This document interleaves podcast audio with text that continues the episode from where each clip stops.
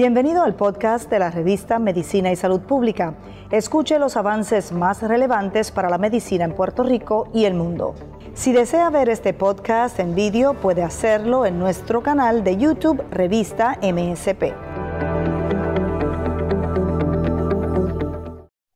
Gracias por conectarse con nosotros una vez más a la redacción de MSP con importantes temas en materia de salud. Soy Mayerlin Velosa. La ciencia y la salud siempre son noticia y por eso hoy tenemos información muy importante para usted, información que puede compartir con sus allegados, con cualquier persona que pueda interesarle lo que vamos a hablar hoy.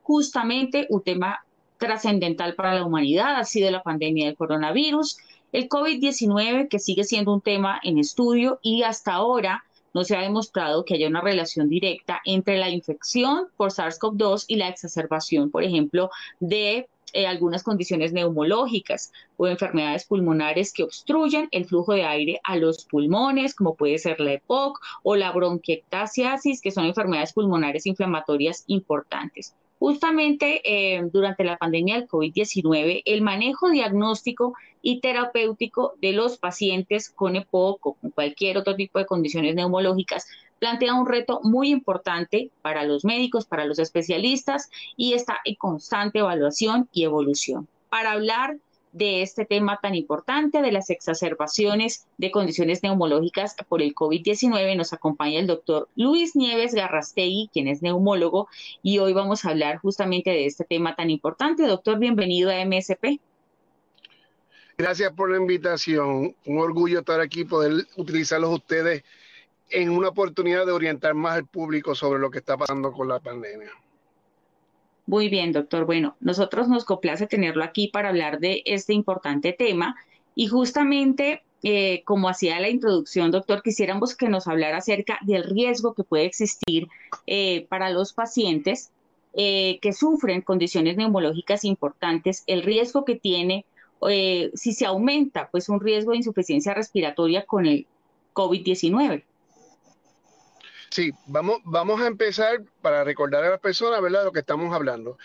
El COVID es una enfermedad eh, causada por un, virus, el coronavirus, eh, que eh, se aloja, necesita un receptor para trabajar que lo tienen las células que están en el pulmón, también lo hay el sistema gastrointestinal y en otras partes del cuerpo, pero donde más hay es en el sistema del tracto respiratorio y es el receptor ACE2.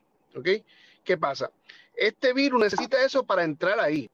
Si nosotros tenemos pacientes que tienen problemas respiratorios, pues obviamente los hace un poco más susceptibles en el sentido de que se ha visto en, en, estudios, se ha visto que hay pacientes que ese receptor ACE2 es un poco más eh, abundante eh, depende de su condición. Y hemos visto que pacientes que padecen de asma o eh, COPD, EPOC, como muy bien mencionaste ahorita, pueden tener ese receptor un poco más alto y sí serían un poco más susceptibles a que ese virus cuando entra al tracto respiratorio por la nariz tenga a dónde anclarse y a dónde empezar a funcionar y a propagarse, a replicarse y a dividirse. Perfecto, doctor. Eh, en el caso de estos pacientes con EPOC o con cualquier tipo de estas condiciones neumológicas, ¿hay riesgo también de desarrollar, por ejemplo, una enfermedad tromboembólica venosa, embolismo pulmonar tras la infección por SARS-CoV-2? Eso es correcto. Eh, cuando empezó esto, estamos hablando de diciembre, enero, febrero, pues empezamos a recibir muchos, muchos eh, reportes post-mortem de autopsias donde encontramos que pacientes que fallecían por esta condición tenían microémbolos en diferentes partes del cuerpo. Y me explico. Embolia es simplemente eh, es un tapón, es un tapón de células que va y limita el flujo de sangre. ¿ok?, no es que da embolias grandes, como habla la gente por ahí mucho de que dice, ay, fulano se murió de una embolia pulmonar masiva. No, no da eso, da microtrombo, es la circulación pequeña, causa muchas, muchas, muchas embolias pequeñas que eventualmente puede causar una embolia mucho más grande. De ahí es que viene el término que sabemos que aparte de, atacar el pulmón, ataca el sistema nervioso central, el cerebro causando derrames cerebrales, como llama la gente, o accidentes cerebrovasculares, que son isquémicos, que son embolias también pequeñas que van al sistema allá arriba y tapan la circulación. Pero lo que es interesante, eh, eh y es que quiero que la gente entienda, esto no es exclusivo de las personas que tienen estos riesgos para embolias. Y me explico, los diabéticos, los hipertensos, la gente de mayor edad que tienen mucho riesgo de embolia. Esto se ve en pacientes bien jóvenes, porque lo que se ha visto es que el virus es protrombótico, o sea, que eh, hace que la circulación pueda causar, eh, tener embolias pequeñas solamente porque invade invade esas arterias pequeñas entonces tenemos fenómenos embólicos. Y es bien importante eso, porque una de las cosas que hacemos con estos pacientes es que los tenemos que anticoagular cuando llegan al hospital. De acuerdo. Doctor, qué importante esa aclaración, porque justamente le iba a preguntar sobre el diagnóstico que ustedes manejan en estos casos, o las edades también las que se pueden presentar. Hemos visto casos de niños que, fallecen también por problemas pulmonares y a veces asintomáticos. Entonces, quisiéramos saber cómo es el diagnóstico que tiene un neumólogo en este tipo de, casos especiales. Bueno, acuérdate que cuando nosotros que estamos con neumólogos, creamos con pacientes de adultos, pues nos damos cuenta de varias cosas. Por ejemplo, esto es una ruleta rusa. Yo he tenido eh, eh, dos pacientes en un intensivo la misma vez, uno al lado del otro. He tenido pacientes, uno de 52 años con eh, pulmonía y uno con 83 eh, años y pulmonía, una señora. ¿okay? A los dos los traté con lo mismo. Le dieron mismos tratamientos. Y el paciente de 52 años siguió deteriorando, terminó un ventilador y falleció. Y la señora a la semana, al, perdón, a las tres semanas se fue de alta. O sea, si uno fuera a mirar esto de un sentido lógico, diría, bueno, la señora de 83 años tenía menos pronóstico, iba a morir si desarrollaba pulmonía por COVID. Sin embargo, el que se murió fue el paciente de 52 años. Así que es bien importante que sepan que esto no es exclusivo de los pacientes mayores de edad. Usted puede tener un paciente más joven, crítico y puede fallecer, aunque todavía sabemos que la mortalidad la mayor mortalidad, los más que se afectan son los pacientes de más de 65 años. Y en Puerto Rico hemos visto que hay una, poquita inclinación, tenemos bastantes casos de pacientes de 55 o más. O sea que sí, es bien importante que sepan que el factor edad no es, ahora mismo, no es una, una garantía de que el paciente va a pasar el COVID de lo más bien. Tenemos pacientes que son mayores de edad que se van de alta y tenemos pacientes más jóvenes que fallecen. Claro, o sea, es, eh, como usted lo menciona, es una ruleta rusa. Es una ruleta rusa, no hay otra explicación. Doctor, los pacientes con EPOC con enfermedades eh, neumológicas importantes que ya tengan antecedentes, además de los métodos básicos de prevención que ya conocemos, uso de mascarilla, distanciamiento social, lavarse las manos, deben, deben tener en cuenta otras cosas. Digamos, pregunto también por los nebulizadores. Hay personas que quisieran saber sobre esto el uso correcto y si, y si sirven o no en estos casos.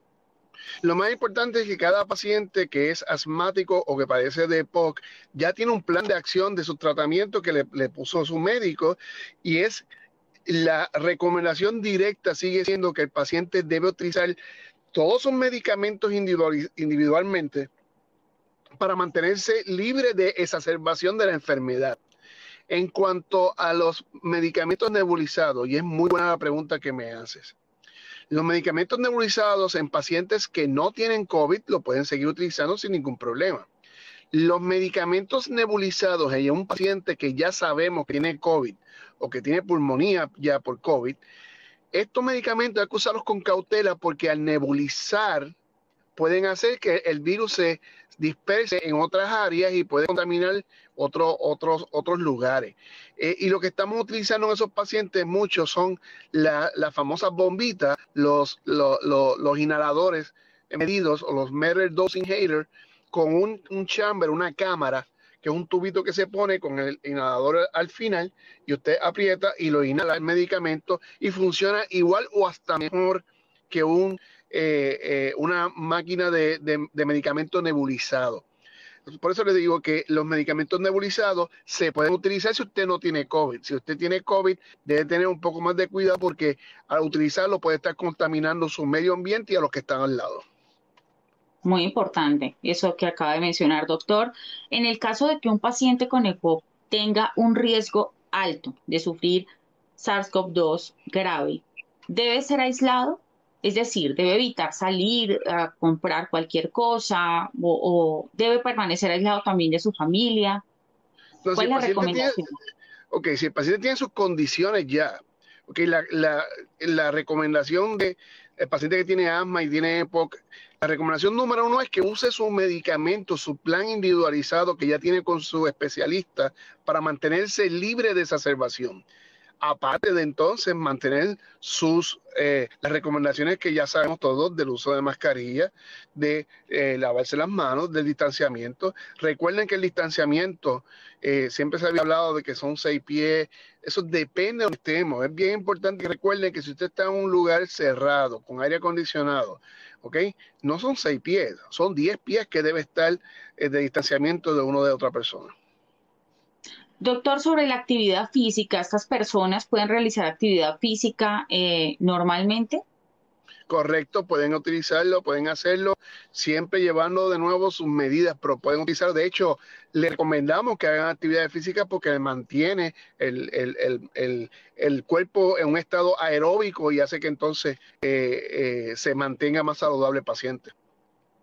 Doctor, el tratamiento del COVID-19 en este tipo de pacientes que tiene mm, EPOC o cualquier otro tipo de condición neumológica es diferente se aplica a todos por igual o hay, por ejemplo, en el manejo del Redensivir o antibióticos, eh, ¿cómo, es el manejo clínico que se le da a estos pacientes?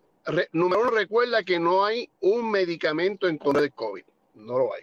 Tenemos medicamentos que sí son efectivos en combinaciones y sí, no hay ninguna, ningún tipo de contraindicación en pacientes asmáticos o con EPOC para tratarse como cualquier otro paciente que tenga COVID. De hecho, de hecho, el, el, único medicamento que se sabe que baja mortalidad, el mejor medicamento sigue siendo la dexametasona en, en, dosis eh, ya dada por el estudio de UK eh, eh, ese medicamento le ayuda también a los pacientes asmáticos y, de EPOC de controlar la, condición. Aparte de controlar el COVID, está controlando su condición también. O sea que no hay ningún tipo, no hay ningún tipo de limitación a un paciente con asma o, o un paciente con EPOC para darle tratamiento anti-COVID. Perfecto. Doctor, los pacientes con EPOC y COVID-19 están propensos también a sufrir desnutrición, pérdida muscular, bajar de peso eh, drásticamente por la enfermedad. Eh, es horrible la cantidad de gente que nosotros estamos viendo post, post infección de COVID que están desnutridos es increíble. Estos pacientes bajan muchas libras porque gastan su gasto calórico para poder respirar es inmenso y, y, gastan mucha caloría y, rebajan, pierden mucho peso. Y sí tenemos que empezar a tratar de nutrirlos eh, luego del, del COVID para que puedan llegar a su estado natural. Doctor, en el caso pues, de las personas que tienen COVID-19, eh, ¿cómo son las visitas de control que hacen ustedes como especialistas en los pacientes convalecientes por COVID? La gente le interesa mucho saber cómo es el manejo clínico que es hospitalario que se le da a este tipo de personas que, que están convalecientes y el trabajo que ustedes hacen desde la evaluación y el tratamiento que hacen allí. Bueno, obviamente todo depende de, del estado que tenga el paciente. Hay diferentes estadios de COVID que te llevan al hospital. Recuerda que el 80% de los pacientes que tienen COVID no llegan al hospital. Solamente llega más o menos un 20% son los que requieren hospitalización. Y de ese 20%, pues estamos hablando que como un 4 o un 5% es el que lleva a intensivo. No importa que esté en intensivo o esté fuera de intensivo, el paciente tiene que estar en aislamiento total, aislamiento de respiratorio. Y todos los que tienen que trabajar con el paciente, incluyéndose las enfermeras, terapistas y médicos, debemos utilizar el equipo protector completo, Protective Equipment, que incluye eh, eh, pues obviamente incluye unas una batas, eh, lavado, bata, guante, eh, hood en, la cabeza, doble, doble bata.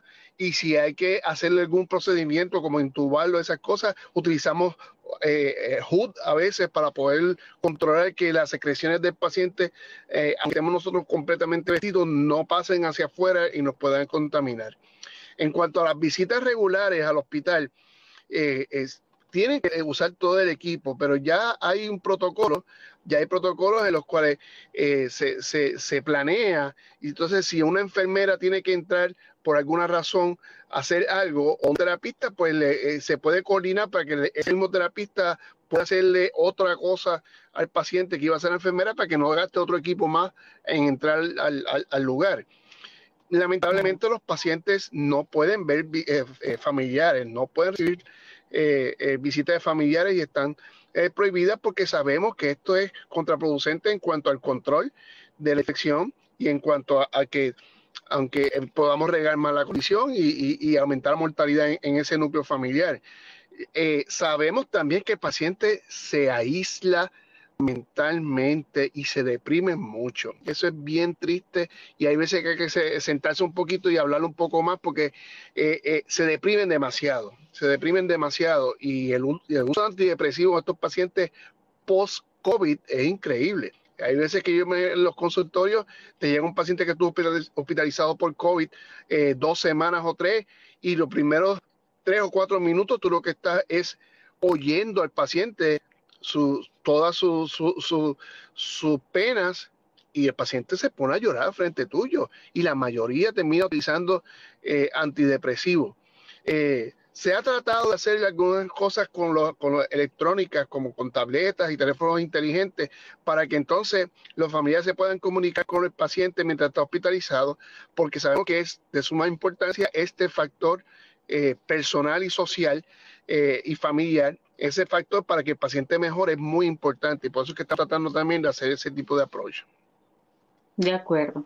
Y vuelvo al punto anterior, eh, cuando usted mencionaba que es una ruleta rusa. A veces hay personas eh, con enfermedades de base o que simplemente eh, desarrollan ese tipo de condiciones graves de COVID sin tener pues algún antecedente, ¿no, doctor? Puede suceder también.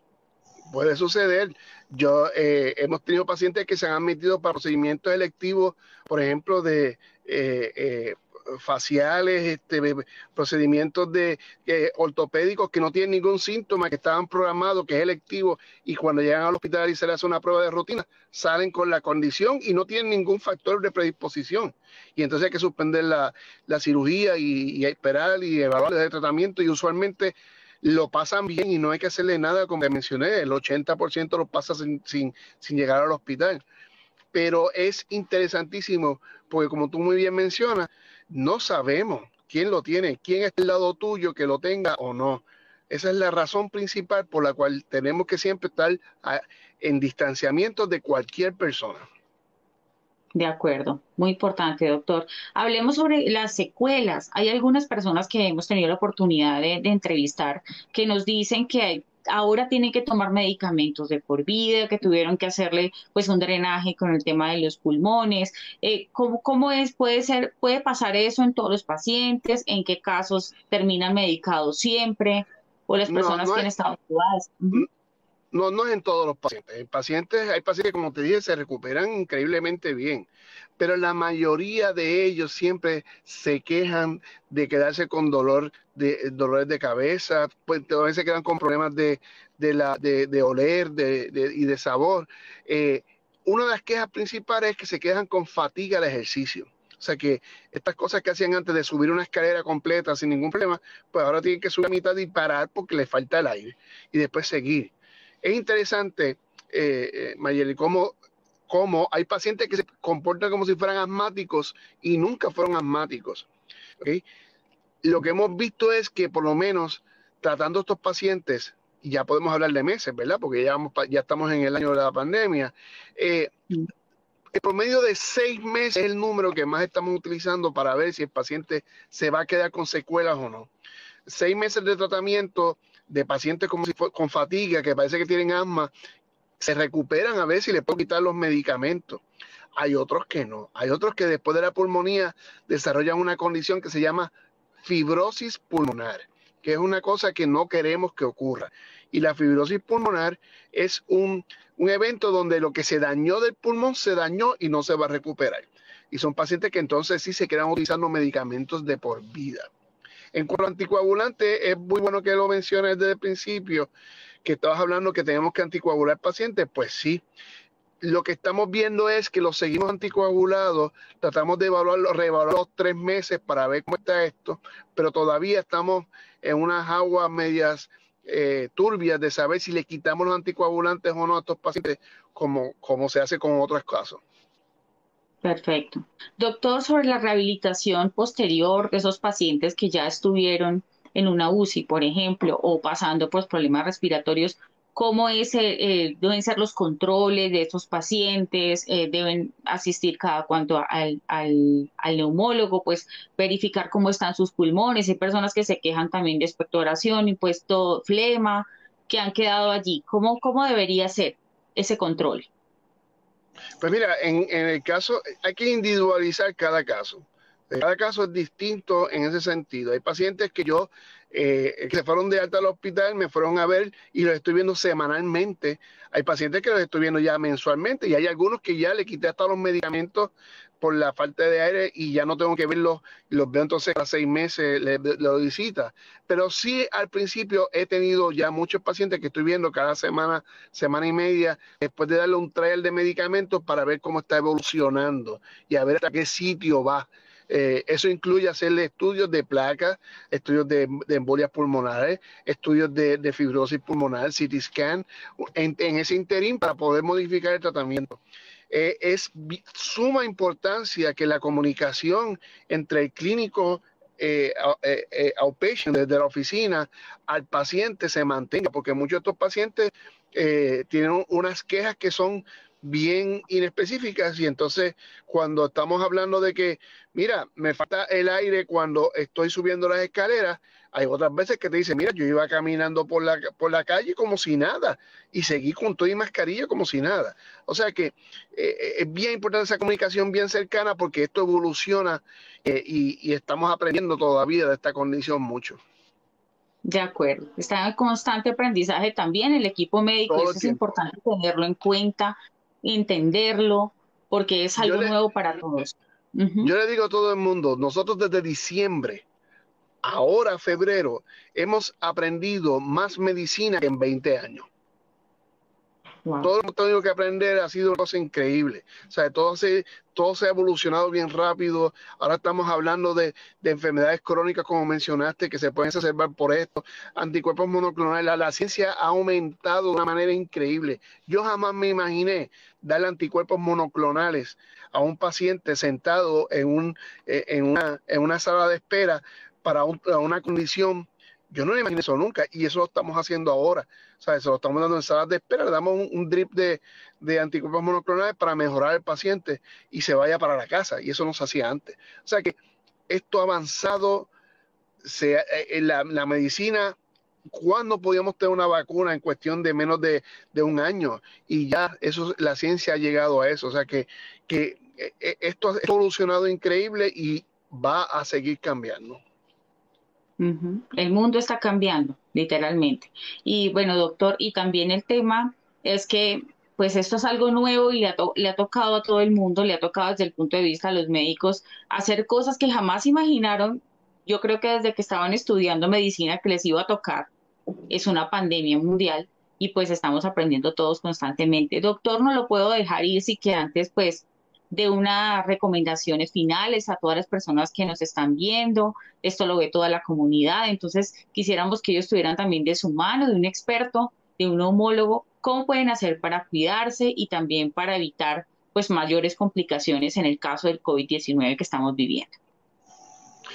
mi, mensaje es sencillo y no puede ser otro que recuerden que la mejor herramienta que tenemos ahora mismo para evitar infectarnos sigue siendo la mascarilla. La mascarilla asociada al lavado de manos y a mantener no aglomeración y distanciamiento. Recuerden, seis pies, si estamos en espacios abiertos, 10 pies, 9 a 10 pies si estamos en espacios cerrados. Uso de mascarilla todo el tiempo. Y un detalle que quiero traerle eh, claramente ahora. La vacuna nos va a ayudar cuando lleguemos a tener una inmunidad de rebaño en la población. Mientras tanto, las personas que se vacunan no pueden confiarse de que no le va a dar la condición. Si usted le toca una de las vacunas mRNA, que son dos dosis, con una de las dosis a usted le puede dar el virus. Hemos tenido muchos casos de pacientes que se pusieron una dosis y, decidieron eh, no tomar más medidas y terminaron hospitalizados. Hemos tenido casos sobre eso. Así que por favor no se confíen con la vacuna. Cuando tengamos la inmunidad de rebaño del 70% de la población, ahí entonces hablamos de quitarnos las mascarillas. Mientras tanto, sigue siendo la mejor herramienta. Así que mascarilla, no se aglomeren, lavado de manos y cuando consigan la vacuna, por favor pónganse las dos dosis si le toca. Así es, doctor. Muchísimas gracias por haber estado con nosotros. Lo que usted dice es muy importante porque la mascarilla sigue siendo la herramienta de protección por excelencia en este momento, además pues de todas las medidas que ya conocemos para evitar y justamente lo que dice el doctor de la vacuna es cierto. Ya hemos visto pues varios estudios pues que ratifican que tener la vacuna pues eh, no, no, significa que la persona no pueda tener todavía en su organismo algunas eh, partículas que puedan transmitir el virus a otras personas. Entonces, protegernos y proteger a quienes están a nuestro alrededor. Doctor, gracias por estar con nosotros en MSP. Mil gracias por toda esta información, este valioso aporte que nos ha dado el doctor Luis Nieves Garrastegui, neumólogo. Gracias. Gracias a ustedes. Bueno, y a ustedes también por conectarse con nosotros aquí en MSP. Estamos complacidos de llevarle esta información. Compártala con cualquier persona cercana que le pueda interesar. Estamos en todas las redes sociales y feliz noche para todos.